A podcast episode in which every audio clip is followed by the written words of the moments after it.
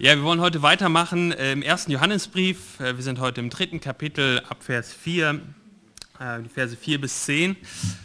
Ähm, ab Mai 2016, also ab Mai 2016 müssen Zigarettenhersteller sogenannte Schockbilder auf ihre Schachteln drucken. Ja, laut EU-Richtlinie müssen sie zwei Drittel der Vorder- und Rückseite bedecken. Und jeder weiß wahrscheinlich, wovon ich rede. Äh, man steht an der Kasse beim Edeka oder Lidl oder da, wo ihr einkauft und so auf Augenhöhe sieht man eine schwarze offene Lunge ja, oder verstümmelte Zähne. Ja, diese Schockbilder. Und ich habe in der Vorbereitung für Gott oder gegen Gott. Entweder hast du Anteil an der Welt, die vergehen wird, oder du hast Anteil an Gott und bleibst in Ewigkeit. Und besonders unser Text von der letzten Woche ähm, der hatte das zweimal positiv ausgedrückt, der Johannes, was es bedeutet, Christ zu sein. Er hat in äh, 2,29 gesagt, der aus Gott geboren ist, ist derjenige, der die Gerechtigkeit tut. Und dann in Kapitel 3, Vers 3 am Ende unseres letzten Predigtextes sagt er, dass jemand, der eine solche Hoffnung hat, sich reinigt, so reinigt, wie Jesus auch rein ist. Und in diesem Abschnitt jetzt sagt Johannes, jemand, der aus Gott geboren ist, hat nichts mit der Sünde zu tun. Und er will es nochmal ganz deutlich machen, dass, dass Sünde nicht etwas Triviales ist. Es ist nicht ein unbedeutender kleiner Ausrutscher in einem sonst guten Leben. Eine Warnung für uns heute Morgen, die Sünde für das zu sehen, was sie wirklich ist. Dass wir anfangen, einen gesunden Hass gegen die Sünde zu entwickeln. Sünde macht für uns im irdischen, in unserem irdischen Leben oftmals Sinn. Wir leben noch in einem Körper, der, der beeinflusst ist von der Sünde und auch unser Denken. Und manchmal scheint die Sünde der vernünftigere, der bessere, der befreiendere Weg zu sein, als auf Gott zu hören. Aber die Sünde verspricht immer Dinge, die sie nie halten kann. Und so muss Sünde für uns abstoßend werden. So abstoßend, dass wir den Lügen der Sünde nicht glauben und stattdessen zu Jesus rennen und ihm vertrauen. Und dieser Text heute gibt uns eben diese Aufkleber, die wir konsequent auf die Sünde kleben müssen. Und das Erste, was er hier sagt in Vers 4 ist, Sünde im Leben von einem Menschen ist ein Zeichen dafür, dass er verloren ist. Johannes schreibt, dass jeder, und damit meint er wirklich jeden Menschen, Christ und Nicht-Christ, der die Sünde tut, der tut auch die Gesetzlosigkeit. So lesen wir das. Und dann sagt Johannes nochmal, und die Sünde ist die Gesetzlosigkeit. Und was, was meint Johannes jetzt damit? Das scheint erstmal ziemlich selbsterklärend zu sein, aber auch irgendwie ein bisschen nichtssagend. Ja? Er scheint zu sagen, jedes Mal, wenn du sündigst, dann brichst du damit auch das Gesetz Gottes. Sünde ist das Brechen von, von, von Gottes Gesetz. Das ist auch richtig, äh, aber in, in, in gewisser Weise steckt dieses, dieser Gedanke schon in dem Wort Sünde mit drin. Und ich glaube, das Wort Gesetzlosigkeit, wie er es hier benutzt, benutzt er ähm, benutzt er in einer gewissen, ein bisschen anderen Art und Weise. Und zwar ist, ist es so, dass das Wort Gesetzlosigkeit nur hier an dieser Stelle im ersten Johannesbrief aufkommt und dass er dann auch überhaupt gar nicht mehr darauf eingeht, auf das Gesetz Mose eingeht. Da kommt dieser, dieses Wort und wenn es wirklich bedeuten würde, dass man das Gesetz Gottes, wenn das die, die, der Hauptgedanke von Johannes gewesen wäre, dann hätte er da noch weitergemacht. Aber ich glaube, er benutzt das hier so, wie es auch im zweiten Thessalonicher gebraucht wird. Dort wird das Wort Gesetzlosigkeit gebraucht, um den finalen Ausbruch des Widerstands gegen Christus zu beschreiben. Also Johannes sagt nicht nur, wenn du sündigst, brichst du auch das Gesetz Gottes. Das sagt er auch damit. Aber er sagt noch mehr, er sagt, wenn du sündigst, begibst du dich in die Rebellion gegen Gott. Sünde drückt Feindschaft gegen Gott aus. Sünde ist nicht trivial, es ist der Weg in die Hölle. Jeder Mensch, Christ oder nicht Christ, der sündigt, zeigt mit einer Sünde, dass er in Opposition, im Widerstand gegen Gott ist. Und es ist ein Zeichen dafür, dass dieser Mensch verloren ist. Und das ist der erste Aufkleber, den Johannes uns auf die Schachteln unserer Sünden klebt. Wenn du meinst, dass Sünde wirklich ungefährlich ist und sie, du sie begehen könntest oder begehen kannst und keine Gefahr von ihr ausgeht, dann erinnere, erinnere dich daran, du handelst und lebst dann so wie jemand, der gegen Gott rebelliert, um Ende für seine Sünde verloren geht. Aber wenn ich jetzt als Christ sündige, tue ich dann auch die Gesetzlosigkeit, von der hier gesch gesch geschrieben wird? Wenn ich dann sündige, tue ich die Gesetzlosigkeit und dann bin ich verloren? Muss ich versuchen, als Christ keine Sünde mehr zu tun, um dann nicht mehr die Gesetzlosigkeit zu tun, um dann nicht von Gott für meine Auflehnung bestraft zu werden? Und diese Frage müssen wir uns am Anfang jetzt klären. Und es wird uns dann auch helfen, die anderen Aussagen im Text besser zu verstehen. Gerade in der Textlesung ist der eine oder andere schon vielleicht schon über den Vers 9 ein bisschen gestolpert, wo, wo, wo steht, dass der, jeder, der aus Gott geboren ist, nicht sündigen kann. Was meint denn Johannes damit? Und lasst uns anfangen, ein bisschen darüber nachzudenken, was, was Johannes denn jetzt hier damit meint. Kann ein Mensch noch sündigen, wenn er Christ ist oder nicht? Und wenn, wir, und wenn ich in mein Leben schaue und wenn ihr wahrscheinlich in euer Leben schaut, dann können wir schon mal aus der Erfahrung sagen, ja, das passiert. Und auch Johannes hat das ja im ersten Kapitel auch gesagt, dass, dass, dass Christen sündigen können.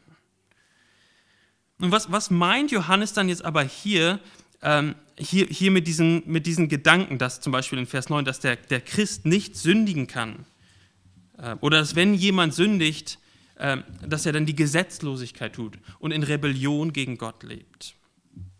Nun, ein Argument, und das äh, kennen vielleicht auch die meisten, ähm, die schon mal durch den ersten Johannesbrief gelesen haben, ähm, ist das, dass man sagt, Johannes, was Johannes hier meint, ist ein anhaltendes Sündigen.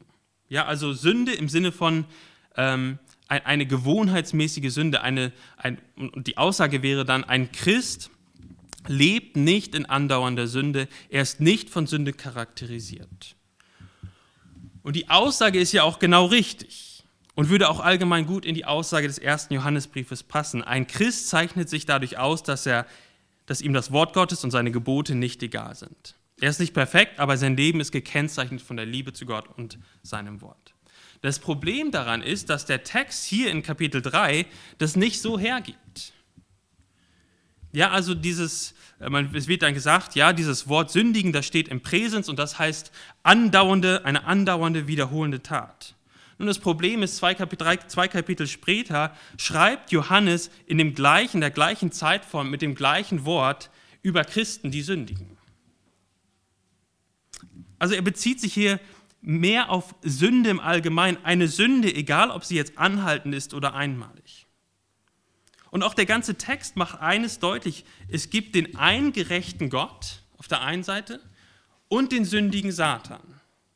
Und es gibt Menschen, die zu Gottes Reich gehören und gerettet sind und aus Gott geboren sind und die Gott gehorchen und gerecht leben. Und es gibt diejenigen, die zum Reich des Satan gehören und ihm gehorchen und sündigen. Und wodurch unterscheiden sich diese beiden Gruppen? Nun, sie unterscheiden sich dadurch, dass die, die zu Gott gehören, so leben, wie Gott es möchte, und die, die zu dem Satan gehören zum, zu diesem Weltreich die Sündigen. Und es macht in diesem Abschnitt keinen Sinn, wenn Johannes jetzt sagen würde, diejenigen, die nur gelegentlich sündigen, die gehören zu Gott und diejenigen, die wirklich viel sündigen, die gehören zum Satan. Das macht keinen Sinn, weil, weil Johannes diesen, dieses Schwarz-Weiß hinmalt. Es gibt Gott und diejenigen, die zu ihm gehören, leben so wie Gott und diejenigen, die zum Satan gehören und zu diesem Weltzeit gehören, die leben nicht so. Oder die, die, die sündigen und folgen letztendlich ihrem Vater, sind Kind des Satans, wie wir das nachher noch lesen.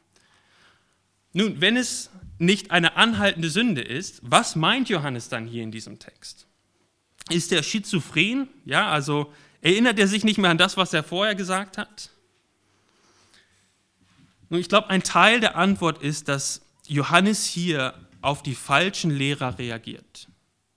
Ja, es gab diese falschen Lehrer, die gesagt haben, wisst ihr was, Sünde ist nicht so schwerwiegend. Sie haben vielleicht gesagt, wir sagen nicht, dass wir keine Sünde haben. Vielleicht haben wir auch ein paar Sünden, aber Sünde ist irrelevant und man kann es vernachlässigen. Und um dieser Irrlehre entgegenzutreten, spricht Johannes jetzt hier in so allgemeinen Begriffen, ohne es weiter zu qualifizieren. Er will eines ganz deutlich machen, wenn du aus Gott geboren bist, dann kannst du nichts mehr mit den Werken der Dunkelheit zu tun haben. Du bist aus Gott geboren und in Gott gibt es Warnhinweisen für uns. Die Warnung ist auch für uns Christen, wenn du sündigst, auch nur eine Sünde tust, dann lebst du wie jemand, der in der Auflehnung und der Rebellion gegen Gott lebt. Man kann dich in diesem Moment, wo du sündigst, nicht von jemandem unterscheiden, der Gott und sein Wort komplett ablehnt. Ja, also nicht nur, wenn du gewohnheitsmäßig sündigst, nein, mit jeder Sünde zeigst du, dass du so lebst wie jemand, der in die Hölle geht. Das heißt nicht, dass die, die Verse aus Kapitel 1 und Kapitel 2 nicht wahr werden. Es ist wahr, dass wenn wir sündigen, wir einen Fürsprecher beim Vater haben. Preist den Herrn dafür. Und wer Jesus noch nicht kennt als seinen Erlöser, dann möchte ich, euch dazu, möchte ich dich dazu ermutigen, auch Jesus zu vertrauen. Aber die Warnung, die hier drin steckt, das ist auch die Warnung für dich und mich heute Morgen, spiel nicht mit der Sünde als Christ. Nichts an der Sünde ist wirklich attraktiv. Und wenn wir das ein bisschen mehr auf uns anwenden, dann wird kein Christ, der hier sitzt, sagen, Sünde ist nicht schlimm. Ich hoffe zumindest nicht. Ja, also Sünde ist, ist, ist, ist trivial. Aber ich glaube, was wir häufig machen, ist, dass wir Ausnahmegenehmigung für bestimmte Sünden in unserem Leben finden. Ja, Sünde im Allgemeinen ist schlimm. Aber diese Sünde in meinem Leben, naja, das macht ja jeder irgendwie. Es schadet ja auch irgendwie keinem direkt. Und ich habe das ja auch alles irgendwie unter Kontrolle. Wir erfinden Ausreden, um uns selbst zu rechtfertigen. Und da hinein spricht Johannes diese Warnung. Diese eine Sünde ist die Gesetzlosigkeit, es ist Rebellion gegen Gott und Menschen ohne Jesus gehen aufgrund von einer Sünde, dieser eine Sünde, die du vielleicht als nicht so schlimm ansiehst, in die Hölle. Willst du wirklich sündigen? Als Christen nochmal, wir haben die Vergebung und wir wissen, dass Jesus unser Fürsprecher beim Vater ist. Aber wir sollten niemals diesen Gedanken nutzen, dass Jesus uns vergeben wird, um unsere Sünden zu rechtfertigen. Eine Sünde bringt Menschen in die ewige Trennung und es wäre, wäre es nicht für Jesus, dann würdest auch du den ewigen Tod aufgrund dieser einen Sünde sterben. Betrachte die Sünde, jede Sünde in deinem Leben für das, was sie wirklich ist, Rebellion gegen Gott. Vor dem Gebo Verbot von der Zigarettenwerbung, von der ich eben gesprochen habe im Eingang, gab es den Marlboro Man. Vielleicht kennt den einen oder anderen den. Die Zigarettenmarke Marlboro. Und ähm, in, den, in den 90er Jahren, von Mitte der 90er bis Ende der 90er Jahren, hatten sie einen Cowboy als Werbesymbol. Vielleicht kennt der eine oder andere ihn. Das ist dieser coole Cowboy, ja. Der sieht kräftig aus, der sieht gut aus, der reitet, der fängt Pferde ein der ist ein Frauenschwarm und der raucht halt auch lässig eine Zigarette Marlboro. Und die Aussage ist natürlich, kauf dir eine Packung Marlboro und dann wirst du ein bisschen so wie dieser Marlboro-Cowboy. Cool, irgendwie männlich, irgendwie selbstbewusst, eben ein Frauenschwarm. Aber das stimmt ja nicht. Wenn du zu viel von diesen Marlboro-Dingern rauchst, dann wird deine Lunge irgendwann aussehen wie die, die auf der Zigarettenschachtel im Aldi ist. Und wisst ihr, wie, wie diese Marlboro-Zigaretten genannt wurden irgendwann? Cowboy-Killer. Wisst ihr warum? Weil fünf von den Leuten, die diesen Marlboro Cowboy verkörpert haben, an, äh, daran gestorben sind. Ja, an, an, an Rauch, ähm, an, an Krankheiten, die, die im Zusammenhang mit dem Rauchen standen. Lass dich nicht von der Sünde und ihren falschen Versprechen täuschen, Du wirst nie Zufriedenheit, Freude und Erfüllung in der Sünde finden. Das ist ein falscher Aufdruck auf der Schachtel Sünde. Sie verspricht dir viel, sie wird dich am Ende immer enttäuschen. Anstatt dass auf der Schachtel der Sünde steht Glück, Freude, Erfüllung, Zufriedenheit, muss in Wahrheit ewige Verdammnis stehen. Und lasst uns als Christen nicht mit der Sünde spielen, sondern ganz entschieden jede Sünde so sehen, wie sie in Wirklichkeit ist. Rebellion gegen Gott. Und das gilt natürlich für jede Sünde. Und, aber ganz besonders, und da, darauf möchte ich jetzt noch in den ein paar Minuten, den, ein paar Minuten darauf eingehen, ganz besonders auch in unserer heutigen Gesellschaft im Bereich der Sexualität. Uns wird fast den ganzen Tag eingetrichtert durch verschiedene Medien, dass Sex essentiell wichtig ist für ein glückliches und erfülltes Leben. Sex ist gut und von Gott erschaffen und ist im Schutzraum der Ehe etwas Wunderbares. Mann und Frau können sich gegenseitig einander schenken und auch auf der physischen Ebene diese Einheit ausdrücken, die da ist. Aber wenn wir denken, dass Sex essentiell wichtig ist, um wirklich glücklich und zufrieden zu sein, dann übernehmen wir Kategorien der Welt. Jesus zum Beispiel war zufrieden und glücklich. Er war der zufriedenste und glücklichste Mensch, der je gelebt hat. Er hat immer in Verbindung mit Gott gelebt und er hatte nie Sex. Ja, die Sexualethik der Bibel ist einengend. Sie sagt, Sex ist gut und richtig und wichtig für die Ehe, aber nicht außerhalb der Ehe. Ja, sie engt es ein, aber Gott gibt uns die Regeln, weil Sex nur in dem Rahmen der Ehe wirklich gut ist für die Menschen und für eine funktionierende Gesellschaft. Und dann stehen da die Schachteln der verschiedenen sexuellen Sünden. Und sie versprechen Freude und Zufriedenheit und Erfüllung und Selbstverwirklichung. Du wirst zu deinem wahren Ich finden. Und Gott sagt, betrachte die Sünde für das, was sie ist. Rebellion gegen Gott und sein Gebot. Flieh der Sünde und glaube, dass Gott weiß, was er sich bei seinen Geboten gedacht hat. Vielleicht als kleine Randnotiz noch auch an, eine, an uns als eine Gemeinde, die, wo wir viele Kinder haben, auch viele kleine Kinder haben. Unsere Kinder müssen Sex so sehen, wie Gott es sieht als etwas Gutes, als etwas, was Gott den Menschen geschenkt hat, aber dass dieses Geschenk eben nur in der Ehe wirklich erfüllend ist und außerhalb der Ehe viel kaputt macht.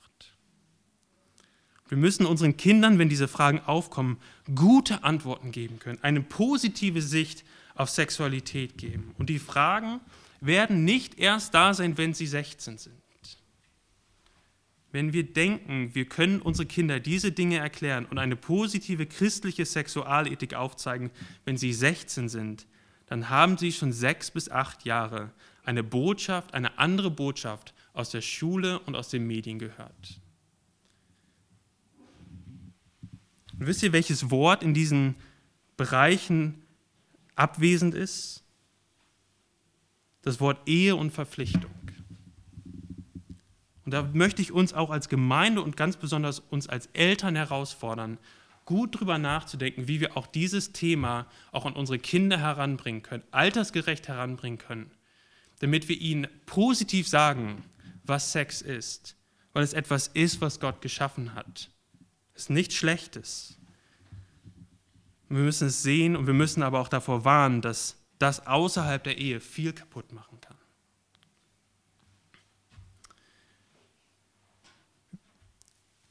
Johannes sagt uns hier, er schreibt uns hier auf diese Schachteln der Sünde, Sünde ist die Gesetzlosigkeit. Und ich möchte noch, noch zum Abschluss zu diesem Thema noch, noch sagen, dass Jesus Christus uns gerne vergibt und das gilt auch bei all den sexuellen Sünden, die vielleicht auch in deiner Vergangenheit sind.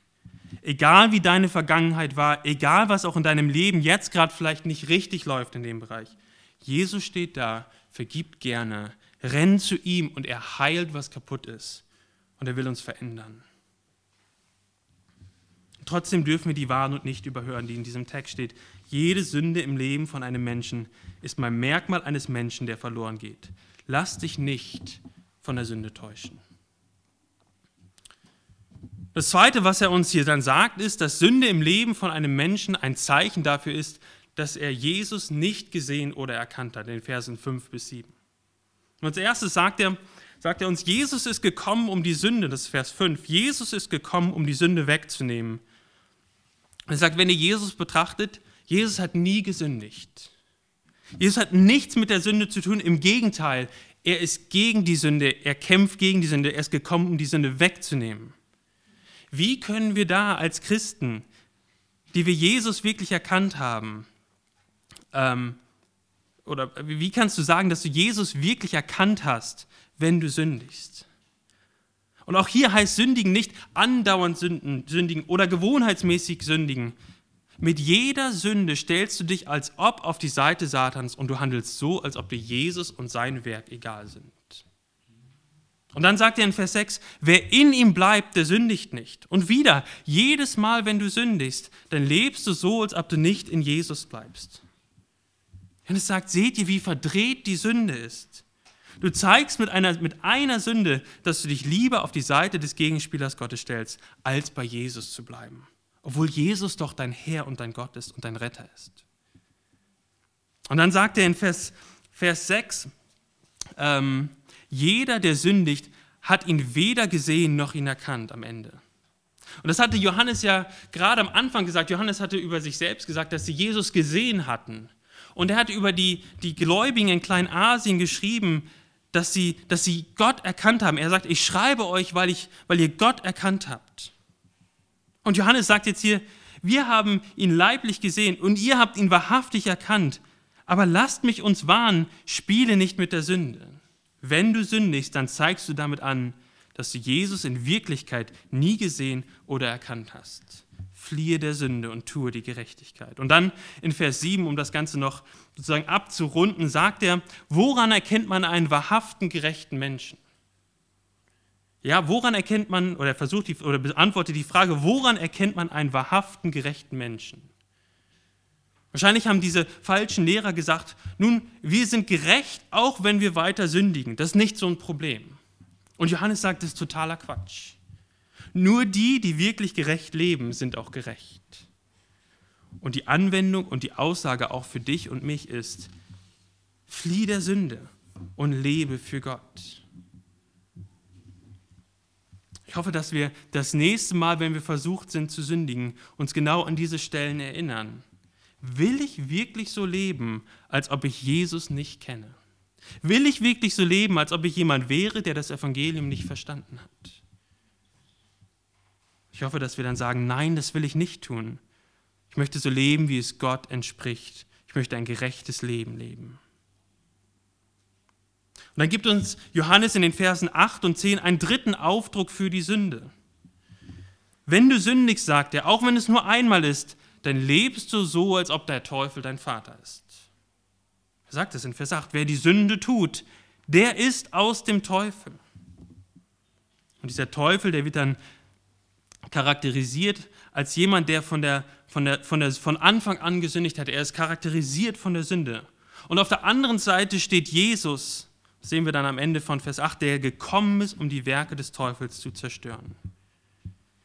Und wieder malt, malt Johannes diesen Kontrast auf. Es gibt den Teufel, der von der Sünde charakterisiert ist. Und da ist Jesus, der gekommen ist, um der Sünde, dem Teufel und dem Tod das Handwerk zu legen.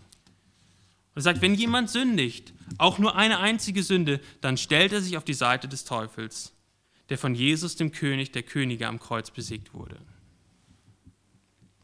Seht ihr, wieder gilt die Warnung. Und das ist die Hauptaussage auch aus diesem, aus diesem Text und dieser, dieser Predigt oder eine der Hauptaussagen. Lasst uns nicht mit der Sünde spielen, sondern sie als das entlarven, was sie ist. Es ist das Verhalten von Menschen, die sich dieser Welt und ihrem Fürsten hingegeben haben. Vielleicht hat der eine oder andere gedacht jetzt, oh ja, vielleicht sind das ja dann nur die okkulten Dinge, die Dinge, die wirklich irgendwas mit Satans Anbetung oder so zu tun haben, die er hier meint. Aber das ist nicht das, was er hier, was er hier zum Ausdruck bringt. Er sagt, mit jeder Sünde, jedes Mal, wenn wir gegen Gott rebellieren, dann leben wir so, als ob wir in das Reich der Finsternis gehören. Und es sollte uns als Christen schocken. Und es sollte uns helfen, die Sünde als das anzusehen, was sie wirklich ist. Und dann in dem Vers 9 gibt Johannes uns einen vierten Aufkleber, der ganz ähnlich ist wie der dritte Aufkleber, nur anders ausgedrückt. Er sagt, jede Sünde eines Menschen offenbart, dass er nicht von neuem geboren ist und dass er nicht von Gott ist. Lesen das, ich lese nochmal den Vers 9. Jeder, der aus Gott geboren ist, tut die Sünde nicht, denn sein Same bleibt in ihm und er kann nicht sündigen, weil er aus Gott geboren ist. Machen wir mit diesem, mit diesem Vers jetzt? Da steht es doch schwarz auf weiß. Jemand, der wiedergeboren ist, der aus Gott geboren ist, kann nicht sündigen. Was meint Johannes hier? Wir haben eben schon darüber nachgedacht, dass eine, eine Antwort ist, dass das eine Warnung und ein Aufruf ist, der Sünde zu fliehen. Aber Johannes sagt es doch, wer aus Gott geboren ist, kann nicht sündigen. Was meint er hier? Ich glaube, was er meint ist, als wir aus Gott geboren wurde, wurden, haben wir eine neue Natur bekommen. Wir sind eine neue Kreatur geworden. Paulus spricht darüber in seinen Briefen. Und in dieser neuen Natur, gemäß dieser neuen Natur, kann ein Christ wirklich nicht mehr sündigen. In dir als Christ hat Gott etwas Neues geschaffen, etwas absolut Perfektes und Heiliges, etwas, was Johannes vorher auch als Salbung beschrieben hat, die uns weiter lehrt. Gott hat in uns diese, diese neue Natur gegeben, den Heiligen Geist. Und gemäß dieser neuen Natur können wir nicht mehr sündigen.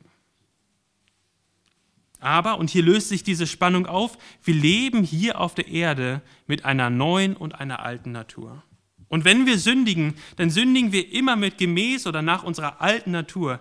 Die neue Natur, das, was Gott geschaffen hat, kann nicht sündigen.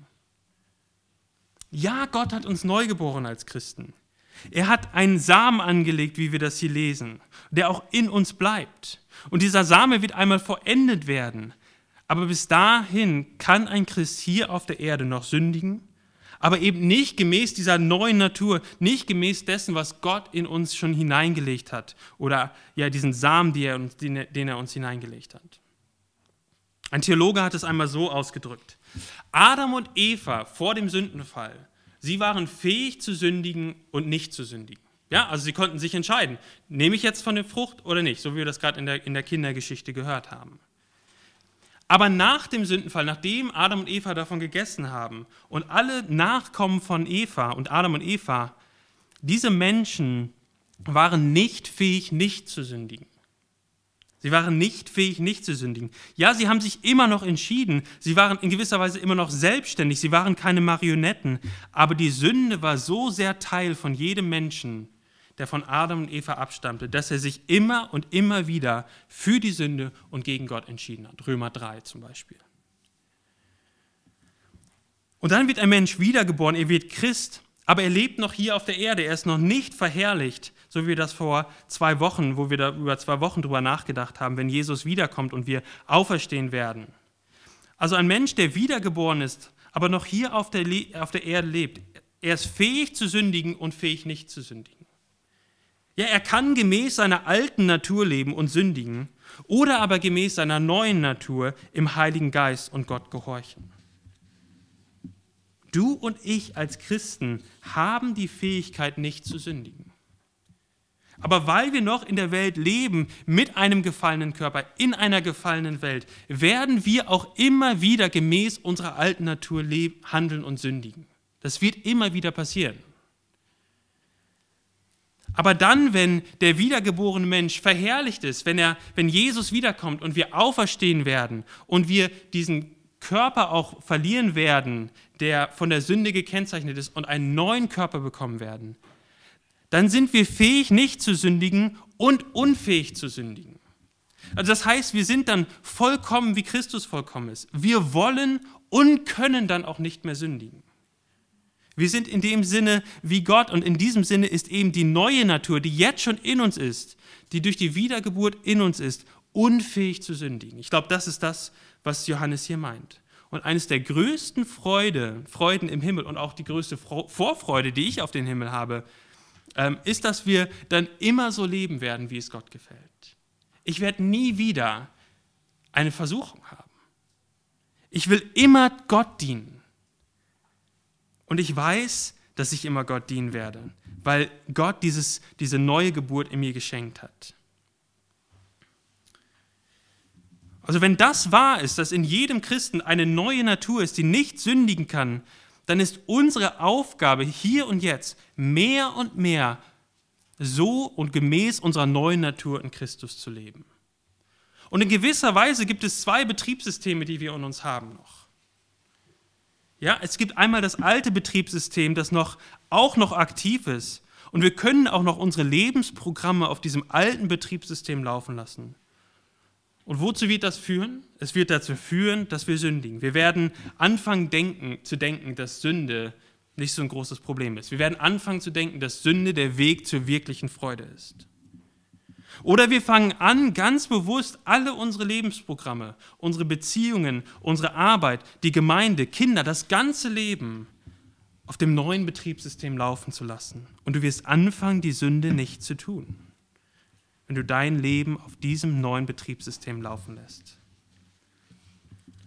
Und umgekehrt heißt das, dass jedes Mal, wenn wir sündigen, wir damit zeigen, dass wir zumindest in dieser einen Sache mit dem alten Betriebssystem unterwegs waren. Wir haben der Sünde mehr geglaubt als Gott. Wir haben das, was uns die Sünde verspricht, mehr geliebt als Gott geliebt. Dass wir, ja, wenn wir, wenn wir sündigen, dann zeigen wir damit, dass wir zumindest in dieser Sache mit dem alten Betriebssystem unterwegs waren. Dass wir den Versprechen der Sünde geglaubt haben, dass wir so gelebt haben wie ein Mensch, der verloren ist. Ein Mensch, der Jesus nicht gesehen und erkannt hat, geboren ist und kein Kind Gottes ist. Und das muss eine riesengroße Warnung auf den Schachteln der Sünde sein. Um das alles nochmal auf den Punkt zu bringen, auch zum Landeanflug anzusetzen, warum schreibt Johannes es hier? Johannes will, dass die wahren Gläubigen in ihrem Glauben gestärkt werden und sie die falschen Lehrer und die falschen Lehren durchblicken. Und er sagt, liebe Gemeinde, jemand, der die Sünde als etwas Ungefährliches herunterspielt oder sagt, dass Sündigen nicht so ein großes Problem ist, ist ein Irrlehrer. Er klebt andere Bilder auf die Schachtel und schreibt, mach dir keine Sorgen. Oder er schreibt drauf, dort gibt es wirklich Erfüllung. Obwohl eigentlich auf den Schachteln der Sünde stehen muss, wenn du das tust und in Christus keine Vergebung findest, wirst du für deine Rebellion gegen Gott ewig sterben. Und die Herausforderung und die, der, der Hinweis oder die, die Warnung für uns Christen ist, habt nichts mit der Sünde zu tun. Das ist das Erste, was er sagt. Und das Zweite ist, dass dieser Text uns, dich und mich auch ermutigt, als wahre Gläubigen zu leben. Ich will nicht mehr so leben, als ob ich Gott nicht kenne. Ich will nicht so leben, als sei ich ein Kind des Satans. Ich will die Sünde so sehen, wie sie wirklich ist. Und ich will bei Jesus bleiben und mein ganzes Leben gemäß meiner neuen Natur leben, völlig abhängig von Jesus. Und so schreckt uns Johannes hier ab von der Sünde und treibt uns gleichzeitig in die Arme von Jesus. Und so lasst uns als Christen, die, für, die wir von Gott geboren sind, danach streben, die neue Natur anzuziehen und zur Ehre Gottes zu leben. Wir wissen, es wird immer ein Kampf bleiben. Es wird immer ein Kampf auf dieser Erde bleiben, weil wir immer noch eine alte Natur haben. Aber es ist ein Kampf, den wir einmal gewinnen werden, weil Christus gewonnen hat. Der Tag wird kommen, wenn alles, was uns zur Sünde verleiten könnte, weg sein wird. Dann werden wir gemäß unserer neuen Natur, mit unseren neuen Auferstehungskörpern, für alle Ewigkeit, ohne zu sündigen, in Freude und Glück und Erfüllung und wirklicher Zufriedenheit zur Ehre unseres Gottes leben. Und bis dahin, liebe Geschwister, lasst uns den guten Kampf des Glaubens kämpfen. Amen. Vater, wir danken dir für dein Wort, danken dir, dass du zu uns sprichst. Wir bitten dich, dass das, was wir gehört haben äh, aus deinem Wort, dass du das hineinsinken lässt äh, in unsere Herzen und dass es aufgeht und Frucht bringt zu deiner Ehre. Amen.